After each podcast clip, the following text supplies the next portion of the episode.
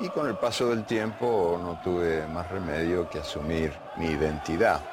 Yo soy un, mendigo de buen fútbol que va por el mundo, sombrero en mano, suplicando una linda jugadita, por amor de Dios.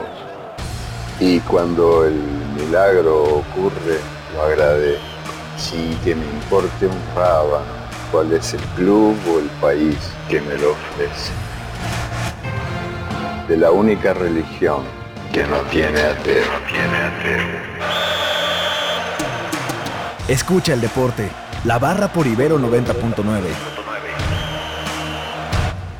9 de la mañana, bienvenidos a este programa, estos 60 minutos de deporte acá, llama, en este programa llamado La Barra, arroba la barra guion bajo MX. Mi nombre es Omar García Cosío y pues vamos a tener un programa redondo el día de hoy. Por una parte tendremos una entrevista de la cual ya estaremos platicándoles en un instante. También todo lo que dejó el IPRI ayer de la Fórmula E, que si bien no tuvo esa emoción y ese dramatismo del año pasado, fue una grandísima carrera. Al final este serial cada año se reinventa de tal suerte que nos permite un espectáculo que eh, sin comparar competiciones y sin, sin, comparar circuitos ni mucho menos, eh, ofrece mucha emoción al aficionado que, se presenta en el autódromo de los hermanos Rodríguez. También por supuesto estaremos hablando del Manchester City y esta suspensión de FIFA en la que dan una cátedra de cómo se tiene que castigar a aquel que hace trampa ligas mayores. Este, ya estaremos platicando en torno a ello y también todos los protocolos de seguridad que se están planteando de cara a los Juegos Olímpicos. Como sabemos, ya estamos a prácticamente menos de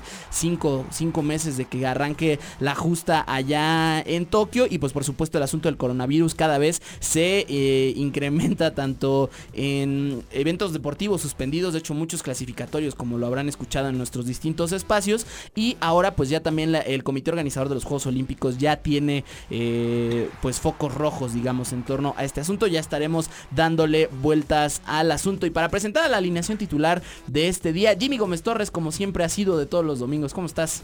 Muy bien, ya aquí un poco despisionado de lo acontecido en la noche de ayer, ya platicaremos de ello más adelante, pero emocionado porque en la noche de hoy se juega el juego de estrellas con el nuevo con el nuevo nombre del trofeo al MVP, el trofeo MVP Kobe Bryant. Por supuesto, además el fin de semana del de, de All-Star Game de la NBA, que además es uno de los más espectaculares, el día de ayer, eh, sábado de concursos, por Impresionante ahí una, torneo y, de clavadas. Pero decirlo. polémico, ¿por qué no también decirlo? Y ciertamente, ¿no? ciertamente. Eh, por ahí Gordon del Orlando Magic, que pues es de las pocas sonrisas que podemos gozar los que los que somos fanáticos del Orlando Magic. Y pues bueno, ayer hubo una circunstancia, ya estaremos platicando en torno a ello. Andrés Moreno, ¿cómo estás? Buenos días. Hola, buenos días a todos, ¿qué tal? Muy bien, muchas gracias. Eh, emocionado, cada vez que pasan los días me siento cada vez más feliz porque pues ya se viene por lo que todo el mundo estaba esperando en febrero, que es la Champions. Eso, ya eh, las noches mágicas de Champions, ya pasó San Valentín, que pues viene a ser así como un, ¿no? un, un predecesor. Es, es, un plus, es Exacto, un plus, es un pero plus, el pero... evento de febrero es la Champions. Exactamente, ya estaremos eh, también por supuesto la próxima semana con todo lo que dejó Jorge Barroso, ¿cómo estás? Bien, bien, ustedes aquí compartiendo micrófono con unas grandes personas y, y com, eh, entiendo eh, la tristeza de Jimmy ayer con sus chivalácticas, pero no la comparto porque mis Pumas están en la cima. Entonces, imparables, imparables los Pumas que ayer derrotaron a Toluca y fue su primer victoria en más de nueve meses. De hecho, no habían ganado como visitantes desde la jornada 1 del torneo pasado que le ganan al San Luis de Memo Vázquez y bueno, ahora la terminan cobrando. También por aquí Ferreyes en cabina. Ya estaremos eh, platicando de tenis, que se viene el abierto mexicano, ya, ya, ya lo estamos palpando, ese sol acapulqueño. Vamos a escuchar la primera canción y regresamos con esta primera entrevista, ya les estaremos contando de qué se trata. Esto se llama You Can Make It If You Try, esto es The Sly and the Family Zone, regresamos aquí. No, You Can Make It If You Try, nos pusimos muy groovies esta mañana de la barra aquí por Ibero 90.9, regresamos acá en cabina, ya escucharon a todo el equipo. Y ahora sí vamos a pasar con la primera entrevista y el tema fuerte de este este día y para ello quiero presentar a mi querido profesor Estefano Niro. ¿Cómo estás? Un gusto volverte a tener en esta cabina. Omar, siempre encantado de estar aquí en Ibero 99. Un gustazo siempre compartir los micrófonos y ahora con invitadas súper especiales. Por supuesto, el día de hoy nos acompañan Aurea Masvidal y Estefanía Cervantes, a quien también les damos la bienvenida. Muchas gracias por venir. muchas gracias por recibirnos. Encantadas de estar aquí.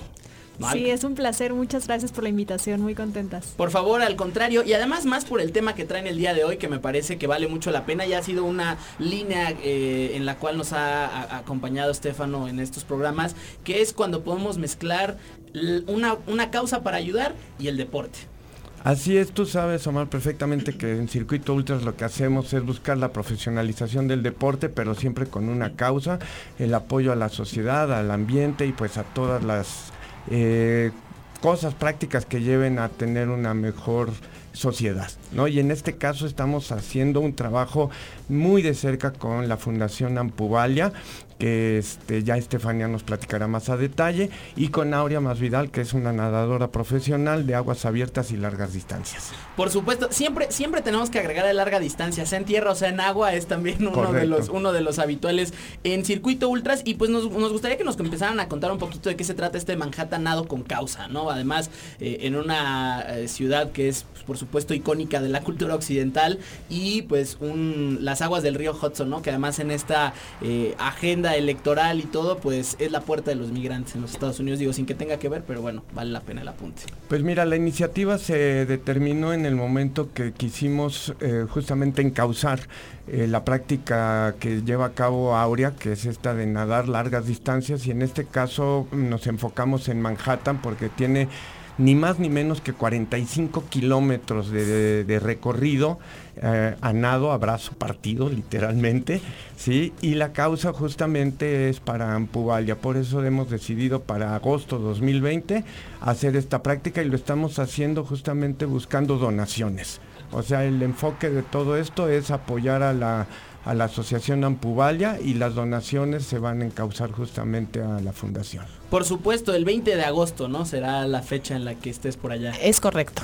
Y eh, si mal no tengo el reporte, serán 50 centavos de dólar por brazada que es. Así es. Y más o menos doy 60 abrazadas por minuto. Ok, o sea, estamos hablando de 30 dólares por minuto. no, y pues, o sea, primero cuéntanos eh, cómo empezaste en el rollo de, de nadar largas distancias, porque también, o sea, si bien correr largas distancias es un asunto, nadar no es un asunto todavía mayor. Pues siempre me ha gustado mucho nadar y empecé a hacer relevos primero, a hacer cruces en relevos y luego decidí que pues se me antojaba hacerlo sola, que tendría mucho más reto hacerlo sola. Y así empecé, empecé en La Paz con un nado de 35 kilómetros y el año pasado me eché el canal de Catalina, que son 32 kilómetros. Cruzas de la isla de Catalina al continente, arrancas de noche, entonces nadas toda la noche y llegas en la mañana. Entonces es un nado muy complicado, sobre todo por eso, ¿no? Y además hace frío. El agua está a 20 grados centígrados.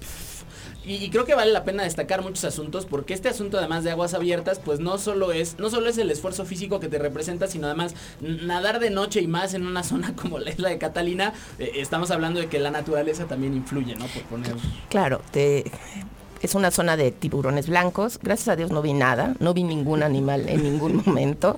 Entonces, este... Estaba oscuro. Estaba oscuro, por eso no los vi, pero bueno, esa es una ventaja del noche, que no ves tanto, pero sí es complicadísimo.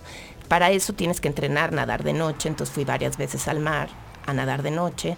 Todo esto tienes que estar cuidado, monitoreado.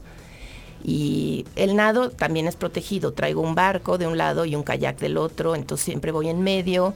Me paran cada media hora a darme de comer y aquí en el Hudson va a ser lo mismo. Traigo un barco y un kayak y cada media hora es abastecimiento. Que no se puede detener, más No- bien no se puede agarrar de nada. No me puedo agarrar de nada, entonces me dan de comer como foca, floto y me avientan las cosas y eso es un, uno saca cosas raras, pero sí. Oye, y pues bueno, o sea, siguiendo un poquito esta línea, este no es de noche, este sí es de día. Arrancas a las 7 de la mañana y es un nado muy rápido porque es a favor de la corriente en el río, entonces es un nado mucho más rápido que cualquier otro cruce. Y pues calculo hacer unas 12 horas. En Catalina hice 13 horas 20 minutos. Espero hacer ahora menos tiempo, aunque sea más distancia. Ok, pues eh, también eh, por eso digo que influye este tema de la naturaleza. Y Estefanía, ahora nos, me gustaría que nos, que nos platicaras un poquito eh, cómo entra a Ampuvalia y pues bueno, la, la línea que está siguiendo para apoyar esta, esta carrera. Claro que sí, muchísimas gracias. Pues estamos muy contentos, muy agradecidos con Stefano, con Aurea por esta iniciativa que estamos haciendo en conjunto. Ampubal es una organización civil que nace aquí en la Universidad Iberoamericana como una organización estudiantil y hoy llevamos cuatro años trabajando en favor de personas que han perdido una extremidad. Damos un acompañamiento integral que incluye terapia física, psicológica, fabricación y adaptación de prótesis, talleres y actividades. Y dentro de la universidad, en alianza con el Instituto de Investigación Aplicada y Tecnología tenemos un programa que es el programa de provisión de prótesis para el que los fondos de este nado con causa se van a destinar, poder beneficiar a personas con menos de 18 meses de haber perdido la extremidad que puedan recuperar su movilidad y también su propósito de vida. Por supuesto, creo que además esto es un asunto muy importante y un apunte que, vale la pena destacar. no solo que seas exalumna, por supuesto, y bienvenida aquí a 99, sino además este, este asunto eh, que creo que sí viene mucho con la filosofía de la universidad, ¿no? Que si tienes la posibilidad de, ayudar a alguien, tienes la responsabilidad de, hacerlo. Y pues la verdad es que una, una circunstancia muy loable. Y Estefanía, nada más rapidísimo, ¿dónde podemos encontrar a Ampuvalia? ¿Tienen redes sociales para seguirlos? Claro que sí, por favor, síganos en nuestra cuenta de Facebook e Instagram como Ampuvalia y www.ampuvalia.org.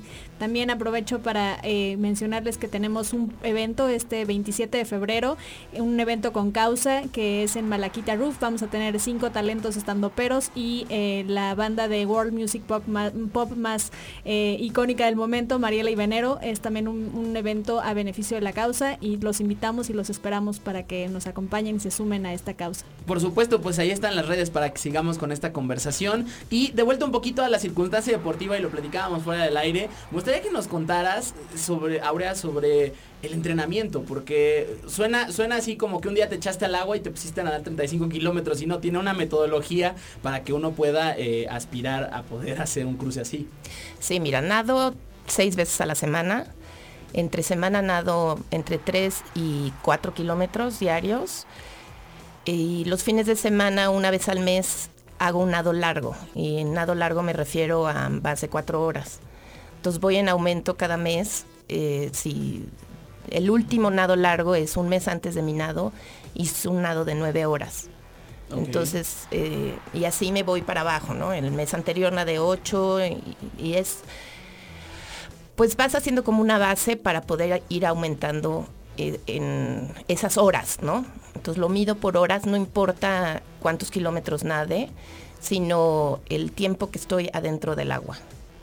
Oye, Aurea, y otra preguntota. Eh, ahorita comentábamos fuera de, aire eh, los riesgos que involucra, cómo llevas al límite tu cuerpo en una, en una actividad así.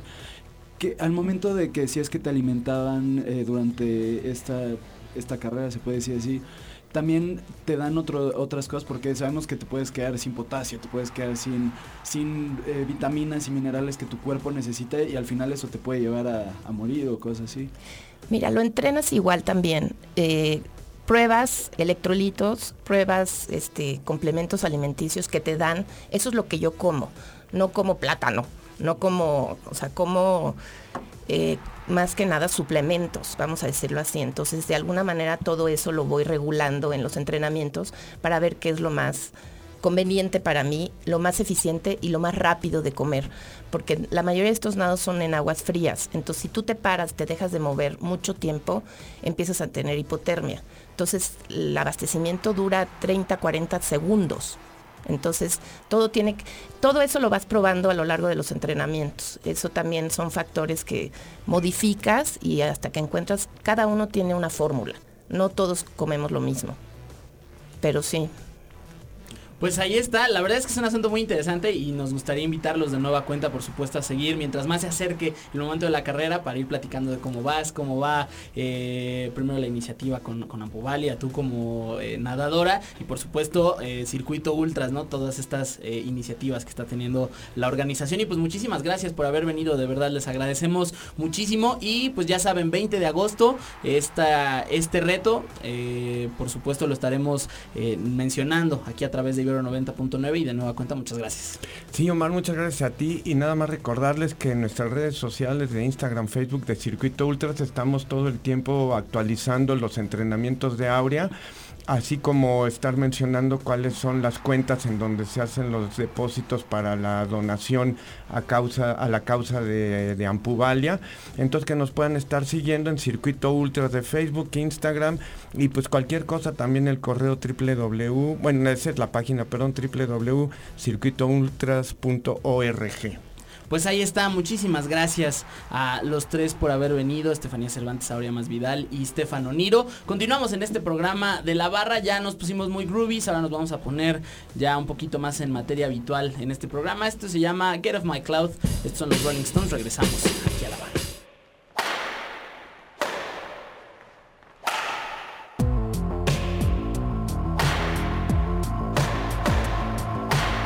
Escucha el deporte. La barra.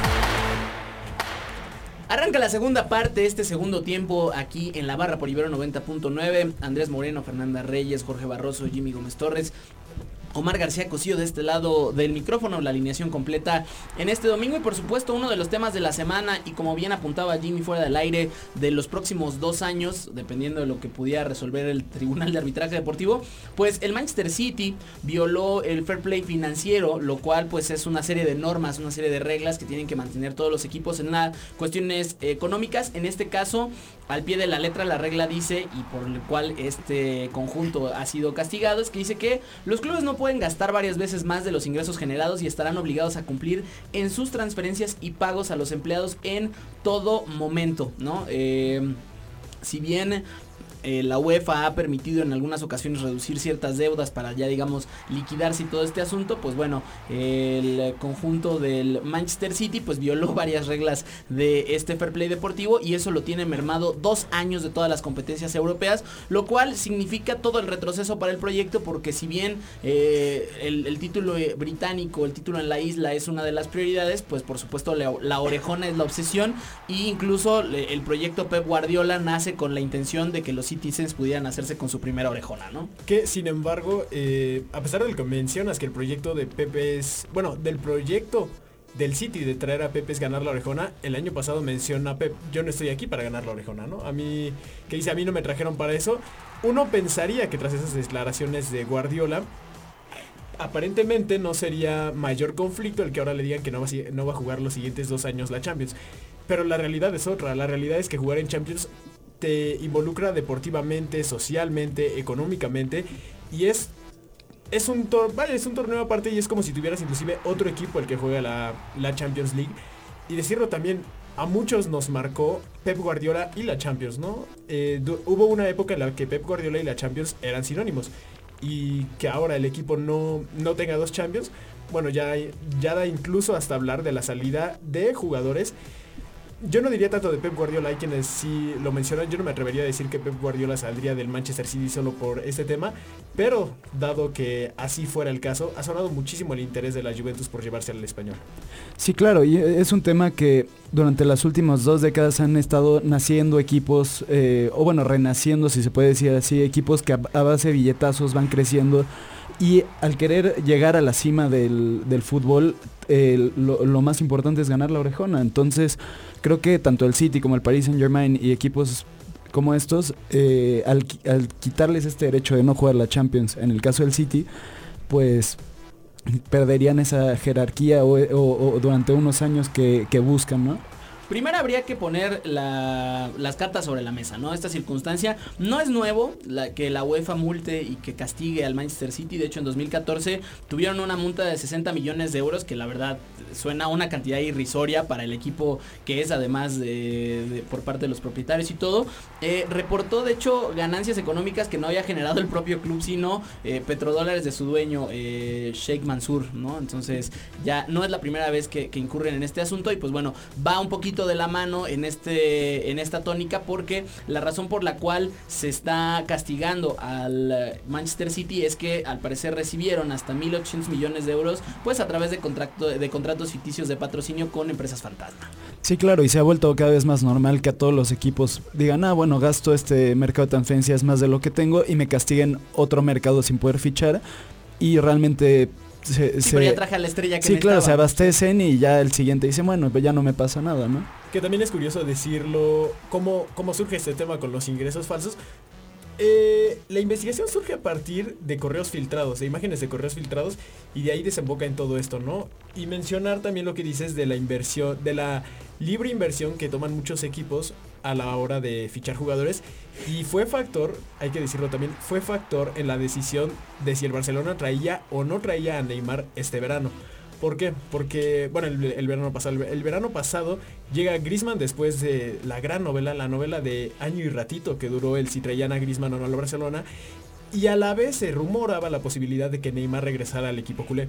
La realidad es que al final, al final no se dio, pero uno de los factores por los que no se dio, más allá de, vaya, de la falta de negociación entre el PSG y el club blaugrana, fue el fair play financiero, porque sabían que existía la posibilidad de que los multaran al igual que ahorita lo están haciendo al Manchester City y de igual manera que le pasó al AC Milan, que recordábamos ya estaba clasificado para la Europa League, ya ya estaba faltaban semanas para que se decidieran los grupos cuando le dijeron no vas a poder jugar la Europa League igual dos temporadas por fair play financiero, que es también cómo la Champions te puede afectar en tu torneo local. ¿Por qué lo digo? El Milan sabemos no ha tenido buen rendimiento del 2013 para acá, que son ya 7 años los cuales no ha tenido buen rendimiento. El Manchester City, en cambio, subió exponencialmente con Pep Guardiola, ¿no? Los, los dos mejores equipos históricamente de la Premier League con mayores puntos en una temporada regular es el Manchester City de Pep Guardiola de la 17-18 y el Manchester City de Pep Guardiola de la 18-19. Que además vienen de atrás con esa debacle de Liverpool y bueno, todo este asunto, ¿no? Y que la semana, no me acuerdo qué jugador de, del City lo mencionaba, ese es un poco, un poco un tema aparte en el torneo local, que dice, la razón por la que ahorita vamos 26 puntos, me, parece que ahorita todavía son 26, no sé si ya incrementó. 25. 25. la razón por la que ahorita vamos 25 puntos detrás de Liverpool es porque hace unos meses íbamos un punto atrás y dimos por muerto el torneo y ahora sí el torneo está prácticamente liquidado. Es cierto, la, realidad es que Liverpool está a 5 victorias, que me parecen inminentes, 5 victorias de llevarse la Premier League. matemáticamente ya está clasificado para la Champions. El primer equipo. El primer equipo que está clasificado para la Champions con la temporada todavía, Barcelona y Real Madrid todavía se están jugando la temporada. No, para ponerlo un poco en contexto, es una liga muy cerrada y que veremos si en futuros torneos Pep Guardiola va a llevarse la liga como lo ha venido haciendo en cada equipo en el que ha jugado, salvo esta temporada, claro, claro está. Eh, si en siguientes torneos le va a dar incluso a un, mayor enfoque a la liga para evitar que se le escape. Si Pep Guardiola no consigue la liga en las siguientes temporadas, la, bueno, la liga y todos los torneos locales de los que se puede hablar, la Copa de la Liga, la Copa, la Carabao, todo, todos esos torneos que se debería de llevar, si no lo hace, entonces va a ser un verdadero fallo en el proyecto Pep Guardiola Manchester City. Sí, claro, y en general este esta temporada han, estado muy parejas las, ligas, la alemana, la española, fíjate la francesa. fíjate que es muy curioso, yo creo que en todo lo que fue la década del 2010 para acá, las ligas estaban como muy claro quién iba a ganar. Muy claro que va a ganar Bayern, muy claro que va a ganar Barcelona. Y la más competida era la Premier League y me parece que esta temporada es al revés. Todas están muy competidas. Pues ahí está eh, un reporte de ligas europeas. Y el asunto ya nada más para cerrar este punto es qué le queda al Manchester City. Porque ok, ya lo castigaron dos años sin poder jugar competiciones europeas. Ahorita lo que procede, como decíamos al inicio, era eh, recurrir pues esta sanción al Tribunal de Arbitraje Deportivo en Suiza.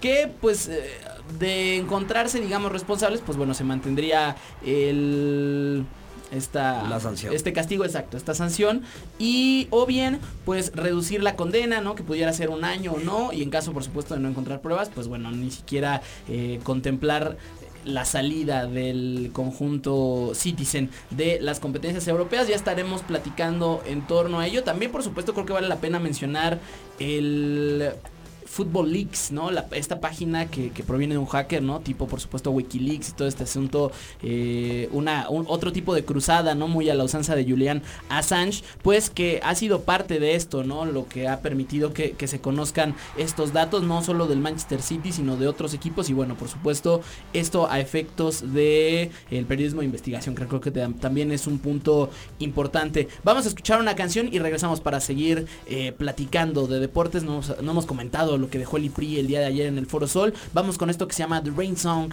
de Led Zeppelin. Regresamos aquí a la barra.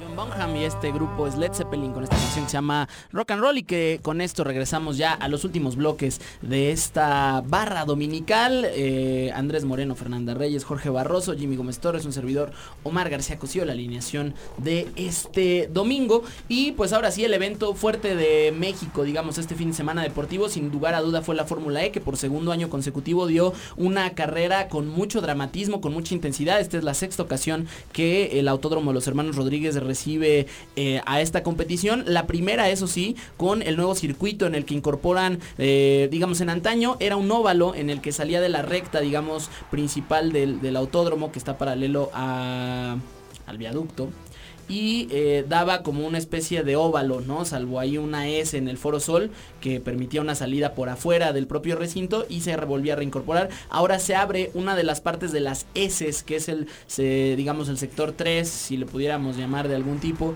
de la Fórmula 1, este, esta parte de las S que aleja un poquito y que hizo mucho más... Eh, pues le cambió la dinámica por completo a la carrera. De hecho, los pilotos tuvieron que llegar antes aquí a México precisamente para poder entrar en materia de, poder conocer y, controlar esta curva. También cabe destacar que la curva principal, digamos, pasando la recta de salida, se hizo el ángulo lo hicieron mucho más eh, agudo, lo cual pues le dio eh, pues otro, otro matiz a, esta carrera que terminó llevándose Mitch Evans, este piloto neozelandés que en la primera curva, como ya le estábamos comentando, eh, rebasó a Lotterer, quien había conseguido además la primera pole en la historia del conjunto de Porsche. Eh, este André Lotterer, estaba buscando el nombre, pues logra la, primera, insisto, el primer lugar en las qualis, en la Super como se le conoce en la Fórmula E, para el conjunto Teutón que se incorpora a la Fórmula E esta campaña. Sin embargo, un rebase en esta primera curva le dio el control absoluto y pues prácticamente Mitch Evans garantizó el IPRI desde la vuelta 1. Nunca perdió ese liderato no hubo, pues vaya, e, e, en, la parte alta, digamos, de, la carrera, pues no hubo mayor contratiempo, sin embargo, en la parte media hubo bastantes roces eh, importantes. André Lotterer poco a poco empezó a rezagarse, empezó a perder posición y al final por un tema, eh, por un tema mecánico, de hecho, eh, su monoplaza comenzó a incendiar, pues ya no pudo terminar ni siquiera la carrera. Sí, claro, destacar, perdón, esta participación del, del equipo Panasonic Jaguar Racing. bueno, en especial del competidor que se mantuvo en la cima toda la carrera. Y como decíamos hace, unas, hace unos programas, se notó un poco este, este cambio de, de, eh, de, pista de calle, o sea, que están acostumbrados estos pilotos. Se ve que, o sea, se siente esa tensión que tienen al momento de, de tomar rectas amplias, de tomar curvas eh, mucho más pronunciadas. Entonces, creo que fue una carrera muy interesante, con muchos choques, con mucha adrenalina valió la pena completamente. Sí, además el tema afición, que creo que es uno, una, una de las cosas que tiene la Fórmula E en comparación a otros seriales de automovilismo, es que te permite una conexión con el piloto que pocos deportes tiene. Primero el fan boost, por supuesto que es esta votación que haces para darle una energía extra, digamos, a tu piloto, pero sobre todo al no emitir un sonido que sea, eh, que, que roce la contaminación sonora o, auditiva, pues permite que la gente grite y que el piloto esté consciente de lo que está escuchando, ¿no? Si ponemos el caso una de un Fórmula 1, pues por supuesto no puede escuchar el piloto, lo único que escucha es el sonido de su motor y por supuesto además la gente que poco a poco se ha ido familiarizando y se ha ido apasionando con este deporte que insisto dejó rebases eh, míticos, ataques, la verdad es que es un deporte que vale la pena ir siguiendo. Ahora pues por supuesto no irá a China que era la siguiente parada, iba a ser el 16 de marzo, va a tener que esperar un poco y su siguiente parada será Marrakech, allá en el continente africano, otra vez ya en un circuito callejero. Este de hecho es el único circuito como tal de autódromo que tiene la, Fórmula E por este, por este año y pues bueno, valía la pena mencionar al respecto. Y ya que estábamos hablando de China y la suspensión y todo, los Juegos Olímpicos se, se estarán celebrando en Japón, en esta isla, que ya está presentando casos de del coronavirus, ¿no? Y que hemos comentado, todos los eventos que se han suspendido, clasificatorios, etcétera. El día, hace un par de días se dio a conocer a través de Yoshiro Mori, quien es el presidente de los Juegos Olímpicos, que si bien hay observación y hay alertas por protocolos de seguridad, pues todavía eh, que se pudieran posponer los Juegos Olímpicos no está sujeto a discusión. Hasta este momento todo es normal. Lo único que sí es que se han emitido ciertas advertencias en torno a los eventos celebrados en el continente asiático. La delegación china, por poner un ejemplo, de hecho ya sacó a todos sus atletas. Digo, la gran mayoría están fuera de China por los clasificatorios, precisamente para los Juegos Olímpicos. Sin embargo, la preparación de la gran mayoría de esta delegación, que además es una de las más numerosas en cada justa olímpica, pues será eh, por fuera, ¿no? Sí, veamos si les afecta al medallero en esta, en esta ocasión. Por lo general son de los que más generan, ¿no? Sí, además ya, ya Rusia, digamos, en ese sentido le cedió esta segunda potencia junto a los Estados Unidos para ir compitiendo en asuntos del medallero. Valía la pena hacer ese. Valía la pena hacer ese apunte. Pues ya nos estamos acercando al final de este programa. Muchísimas gracias por acompañarnos. Andrés Moreno, ¿tú con qué te quedas de este fin de semana? Este fin de semana me quedo con lo que fue la Fórmula E, la verdad me parece una carrera muy emocionante, también pues todos los eventos deportivos que tuvimos este fin de semana y como les digo de cara a la Champions que viene ya en pocos días, por lo tanto pues muy pendientes también de lo que aconteció en el fútbol europeo, la sanción al City, muy importante también lo que le pueda pasar a pues a estos poderosos, ¿no? que siempre han tratado de dominar en el campo económico y por lo tanto futbolístico. Y pues nada, esperando ya lo que es la Liga de Campeones de vuelta. Ya esa Champions ya para Andrés ya se está cocinando. Fernanda Reyes, ¿tú con qué te quedas?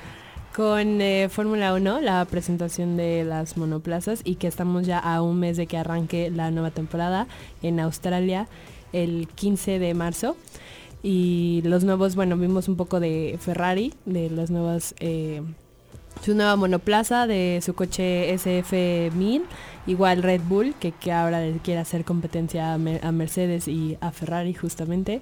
Y pues más, más cambios en Renault, Alfa Tauri y todavía faltan algunos equipos de presentar sus monoplazas la semana que viene. Por supuesto, pueden checar la nota que hizo Fer Reyes en el sitio de Ibero 90.9 www.ibero909.fm para que conozcan las presentaciones de todos los monoplazas. Este monoplaza de Ferrari, la verdad, muy bonito, en rojo mate, que además conmemora los mil grandes premios que estará cumpliendo la escudería del cabalino rampante allá en, el, en la gran carpa del automovilismo y por supuesto eh, llama mucho la atención dos factores. Ahorita eh, seguimos con esto que nos quedamos, nada más quería eh, platicar en torno a ello. El asunto de sacrificar la velocidad punta que el año pasado fue como la insignia de Ferrari que decía nuestro problema con los Mercedes es la velocidad y desarrollaron el coche con más velocidad en la Fórmula 1. Sin embargo, la poca tracción y el, y el poco problema y muchos problemas con la amortiguación pues incluso los llevó a no terminar varios grandes premios y lo cual pues le dio el quinto trofeo consecutivo de constructores a las saetas plateadas y que este año estarán buscando el récord con seis. Es la misión, la misión de Red Bull y de Ferrari creo que es muy clara y la de Mercedes pues es simplemente aferrarse al asiento en el que ya están. Jorge Barroso, ¿tú con qué te quedas? Eh, me quedo con este fin de semana de tanto deporte, de, eh, tanto de, de, carreras, de fútbol y siempre tratando de recordarles lo más atractivo del balompié. Hoy tenemos en Liga MX Necaxa Querétaro, Santos Laguna Tigres y afuera de, cruzando el charco, como dirían por aquí, tenemos el Inter contra Lazio, que creo que va a ser un partido muy atractivo. Pues sí, siempre los enfrentamientos entre los equipos capitalinos, sea la Roma, la Lazio, con equipos de Milano, de Turín, que son las grandes capitales deportivas, quizás Nápoles también por ahí eh, se pueda colar en esta discusión, generarán eh, pues por ahí eh, asuntos. Por cierto, el Inter de Milán que está en una batalla legal contra el Inter de Miami por el nombre de Inter, de hecho en tribunales internacionales por el trademark y cómo se podrá utilizar. Dicho sea de paso, eh, Rodolfo Pizarro anotó el primer gol en la historia de este conjunto en un partido amistoso ante Filadelfia. Jimmy Gómez Torres, ¿tú con qué te quedas? Mira, la realidad es que fútbol tenemos cada semana. Este fin yo me quedo con el juego de estrellas de la NBA que ayer ya no, no lo mencionamos, pero lo hicimos rápido. Eh, Derrick Jones se lleva el eh, vaya, el torneo de volcadas. Sin embargo, Aaron Gordon me parece que lo merecía y por mucho más. No, realmente esa última clavada, que decirlo fueron tres rondas de desempate, muy, muy atractivo. Y decirlo rápido, el Inter de Milán no solo está en este dilema con el Inter Miami, también está con la Juventus que se aferran al liderato.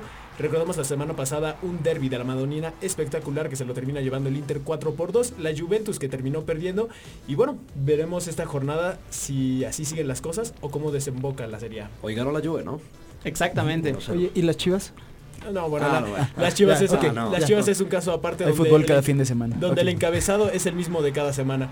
Chivas juega bien y termina perdiendo. Lo que más Juegan me preocupa, pierden como fíjate que lo que más me preocupa es que Luis Fernando Tena dice que no pasa nada. Y más allá de eso, Ricardo Peláez dice que Luis Fernando Tena se queda y se queda para rato. Dijo que está tranquilo después, o sea que a pesar de la, de la derrota se mantiene tranquilo. Ese fue uno de los titulares importantes de la derrota de Cruz Azul el día de ayer en el Estadio Akron ante eh, pues otro de los equipos grandes del fútbol mexicano. Yo también me quedo con un, un poco de este All-Star Game que además eh, tiene este morbo del, del concurso de clavadas, sobre todo por la polémica generada tras el triunfo de Derrick Jones. Jones Jr. Y por supuesto que uno de los jueces era Dwayne Wade, que como saben es una de las grandes leyendas en la historia del Miami Heat. Y eh, Josh Gordon, que es además miembro de un- del equipo rival regional del conjunto de Miami del Orlando Magic. Gordon de hecho dijo que después de estas dos participaciones que ha tenido, en las cuales ha tenido dos derrotas bastante polémicas y, digo, asunto aparte porque es un torneo amistoso, pero bueno, eh, hablaba, hablaba un poco en, esta tónica que no volverá a participar.